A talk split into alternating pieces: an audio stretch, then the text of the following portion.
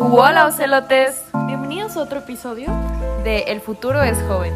Yo soy Caro Y yo soy Natalie. y hoy vamos a hablar sobre la oferta y la demanda. ¡Uh! Siento que para mí estos temas son pues importantes en la vida. Este, pero más que nada gracias a, a nuestras clases y a nuestra carrera que hemos visto de tronco común, pero también pues me ha interesado mucho el tema. Sí, este, justo tuvimos materias de economía que nos explicaron muy bien todo este tema de la oferta y la demanda. Que al llegar sí estábamos así como que en ceros, ¿no? De que, Sí. ¿qué es eso? Y ¿Qué es economía? sí, o sea, como que a veces, bueno, yo sentía que no iba a entender todo ese mundo y la verdad es que es algo muy sencillo que ahorita les vamos a explicar también qué significa cada término, pero gracias a nuestros maestros, a la carrera que es muy buena en sí, la carrera de mercadotecnia, es que hemos podido comprender todo esto que nos va a ayudar mucho a nuestro futuro. Vamos a empezar con la definición de la ley de la demanda. Dice que la cantidad demandada de un producto, de un servicio o de una cosa este, disminuye cuando el precio de ese mismo servicio, producto o un bien aumenta. Entonces, mientras más caro sea el servicio, menor va a ser el número de los consumidores que van a estar interesados en comprarlo. Así es, lo podemos ver como, digo, yo creo que ahorita como jóvenes que a veces estamos de que trabajando, estudiando, nos damos cuenta de cuando suben los precios de las cosas Uf, y la inflación me dolió. Antes los desayunos con 150 pesos alcanzábamos y nos sobraba dinero. Ahorita ya ni nos alcanza para nada. Son Así 200, es. 300 pesos de todo. Los conciertos. los conciertos, así es, o sea, Caro y yo vamos a ir a ver a Taylor Swift. ¡Qué emoción! Bueno, en fin, cuando estábamos en el proceso de, de comprar boletos, nos dimos cuenta que al final quedaban muchos, pero eran carísimos. O sea, costaban yo creo que como 10 mil pesos cada boleto. Y obviamente es como que cada boleto, aparte con los gastos del viaje, de todo, sí había boletos ahí, pero ya no había gente que los quisiera. O sea, ya no había esa demanda porque el precio era elevadísimo. Pero es que solo, solo había un porcentaje chico, eh, un nicho del segmento. Tanta demanda que hay, los precios obviamente van a aumentar. Y obviamente cuando la demanda es poca, obviamente el precio va a disminuir. Por ejemplo, como los boletos de Luis Miguel, de Taylor Swift, éramos tantas personas que, por ejemplo, en este caso, en el, para el concierto de Taylor hubo una, una lista de espera. Entonces, a pesar de eso, no te aseguraban un boleto, pero aún así cuando comprábamos los boletos estaban muy, o sea, sí estaban caros. Relativamente sí estaban caros. Yo he ido solo a un concierto y cuando fui fue hace cuando tenía 12. Entonces me compré un boleto como de dos mil pesos y estaba casi hasta adelante. O Sí, sea, wow. Nada que ver con los precios de ahora, ¿no? Nos costó súper barato en relativamente y nos tocó hasta, hasta atrás. O sea, Sí, Caro y yo conseguimos, pero o sea, ya eran asientos de hasta hasta atrás. O sea, estamos en el concierto, el pero chiste hasta ahí es ir, estar Sí, ahí. Pero bueno, este tema queremos eh, como que puedan identificar bien qué es la demanda. Pues sí, básicamente es como de que estaban ofertando boletos muy caros, pero pues no había demanda porque la gente no podía comprar esos boletos. O sea, algunas personas sí, pero la mayoría de las personas buscaban precios más baratos. accesibles. Más accesibles. Al parecer nosotros teníamos alrededor de unos 3 mil pesos ya con impuestos incluidos y todo. Claro. Entonces, más o menos todas las personas querían eso. Entonces, se dividen por zonas en los precios. Entonces, si el precio costaba como 2.500, más o menos querían gastar ese precio. Claro. Entonces, Se necesita más, más oferta de esos lugares, justamente.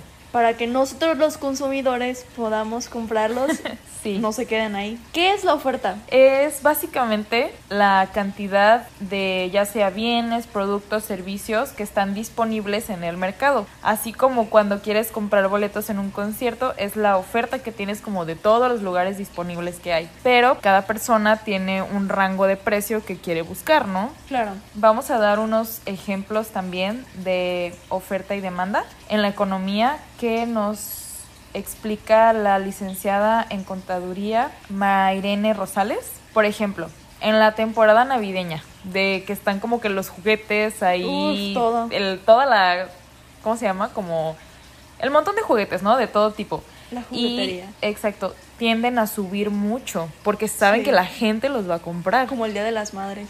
El, el Día de las Madres, las flores. Las la- lavadoras, secadoras. todo eso pues tiende a subir porque saben que la gente lo, lo va a comprar, ¿no? Sí. Entonces, cuando termine esa temporada, si te das cuenta, por ejemplo, en Navidad, cuando pasa Navidad, todo eso lo ponen en rebaja. Sí, sí. Entonces, eso es lo que básicamente la sociedad mueve todo eso, de la oferta y la demanda. Sí, pues es lo mismo con las tiendas de ropa. Por ejemplo, en verano venden, sacan todo lo de invierno y por eso dicen, en verano tienes que comprar lo de invierno y en invierno tienes que comprar lo de verano. porque sale más barato y sale más costeable comprar. Pues, por ejemplo, yo no, no soy mucho de comprar, este, como de que una semana voy, al mes voy, así compro varias prendas de ropa, sino voy como en temporadas y agarro mucha ropa, que en verano compro lo de invierno y lo de invierno eh, compro en verano porque me sale más barato, obviamente. sí, sí es, la verdad es que como que tú ya también tienes que ir teniendo tus estrategias, ¿no? De que Sí. para saber cómo se mueve eso y que te para no salga. gastar tanto, precisamente las ofertas de junio y julio, que son en todas las tiendas de ropa, todo lo que ya han sacado y lo que les queda, para en septiembre o mm, en octubre más o menos sacar todas las, ten- las temporadas nuevas y así para que ya no quede nada en, en stock más o Claro, menos. también ellos lo hacen pues como para ir sacando y metiendo nuevos productos, Sí. ¿no? Pues toda esta información es muy valiosa porque sabemos que a nuestra edad pues todos tenemos como que sueños, ¿no? Y qué padre sería, por ejemplo, tener un emprendimiento propio. Sí. Que Caro, por ejemplo, participó hace poco en la decimoséptima ex- Expo Nacional Emprendedora Anfeca de este año 2023 y estuviste con tu equipo, ¿no? Tuvieron un proyecto. Sí, éramos una sociedad cooperativa. Era, eran varias categorías. Ajá. Nosotros estábamos participando en la emprendimiento social, que era, pues más que nada, vender velas. Dirían, ay, vendemos velas, ¿qué, pues, qué, ¿cuál es tu valor agregado, no? ¿Cu- ¿Qué, ¿Qué cuál te es hace tu diferente?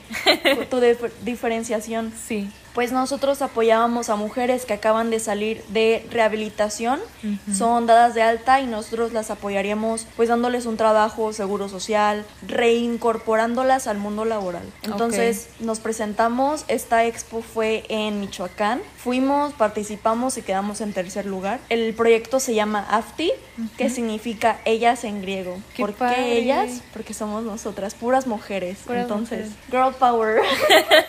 Oye, qué bonito. O sea, qué, qué padre. ¿Y ustedes, pues, cómo, cómo fue para ustedes como que, ok, vamos a escoger esto? O sea, ¿vieron que había demanda? Precisamente todos estaban participando en la tradicional, que era pues un, una empresa tradicional o a veces también estaban participando en, en la innovación y así. Ajá. Entonces nosotros dijimos, pues, ¿por qué no aportamos algo? O sea, no importa ser el primero, importa ser el mejor. Oh. Entonces, entonces quisimos como aportar algo a la sociedad, entonces dijimos, pues ¿por qué no apoyamos, hacemos algo social? Ok, pero ¿qué le damos el toque como el vender? O sea, ¿cómo producimos dinero para que ellas también se reincorporen a lo laboral? Sí. Entonces estuvimos pensando y llegamos a la conclusión de las velas porque también es la aromaterapia, también es una un parte psicológica, entonces tanto los aromas como el producir velas iba a sanar algo adentro de las personas que lo iban a producir, bueno, de las mujeres que lo iban a producir. Entonces, nosotros también obviamente íbamos a empezar produciendo las velas, Sí. pero precisamente pues es todo esto con la tendencia de la salud mental y el bienestar propio y pues el empoderamiento de la mujer, ¿sabes? Porque pues no muchos apoyan a la mujer. Es. Entonces también decidimos eso. La verdad pensamos que iba, iba a ser algo como, no, que, o sea, ¿qué nos diferencia? La verdad no. Claro. Pero ya cuando pusimos como a prueba, hicimos las velas, estuvo muy bonito, la verdad era muy asteric. No, las sí. velas y los colores elegimos todo como para que estuviera literal Se en ve- tendencia los colores y Claro. todo. Sí, me tocó ver este pues el proyecto que hicieron y la verdad como que transmitía algo muy bonito.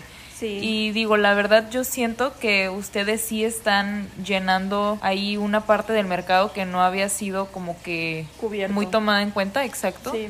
Que está muy padre y puede que a partir de ustedes haya más más proyectos que quieran apoyar a la mujer de esa manera. Sí, porque realmente, pues como nosotras mismas nos dijimos, ah, de que estábamos antes de participar, dijimos, miren, nos gusta este proyecto, pero nosotros queremos hacer algo como aportar algo extra a la sociedad y no Claro. solo participar en el proyecto. Muchas gracias, Caro, por compartirnos tu experiencia de cómo fue participar en esta expo emprendedora. Sí, bueno, es como también una prueba personal porque yo soy muy pues extrovertida, pero en cierta parte siempre he concursado en concursos de oratoria Ajá. y nunca se me ha dificultado hablar en público, pero en ese momento era el proyecto de una presentación como de PowerPoint, como de 11 o páginas o 11 diapositivas Sí. y teníamos 7 minutos para presentarlo.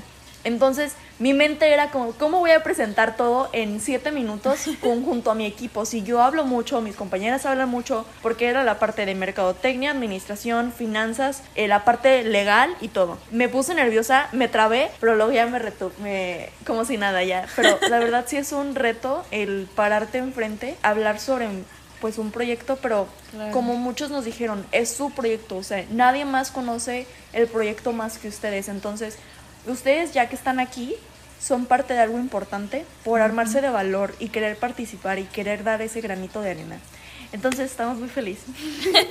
Qué bonito, y fíjate qué padre que Univa haga este tipo de, de expos en las que ustedes puedan como que explotar su creatividad. Pues la verdad, los alentamos a que si ustedes tienen alguna algún sueño, ¿no? Como de crear algún emprendimiento en algún futuro o justo ahorita, pues digo, todo está muy accesible, ¿no? Para usar las Sí. redes sociales, para usar el internet simplemente, pero Sí. claro que es bueno saber cómo se mueve la oferta y la demanda realmente para que puedan saber ustedes a quiénes se dirigen, o sea, quiénes, quiénes son su segmento al que les van a vender su producto, qué es lo que necesita la gente, ¿no? Por eso es ¿Qué que es lo que está demandando ahorita y qué es lo que no hay en oferta? Que, o sea, que no hay que nos está ofertando. Ajá. Sí, pero bueno, la verdad estoy muy feliz que Univa nos dé la oportunidad de tener estos conocimientos y aportarlos en la vida cotidiana porque nosotros siento que no sabemos mucho de la economía porque nos gastamos todo.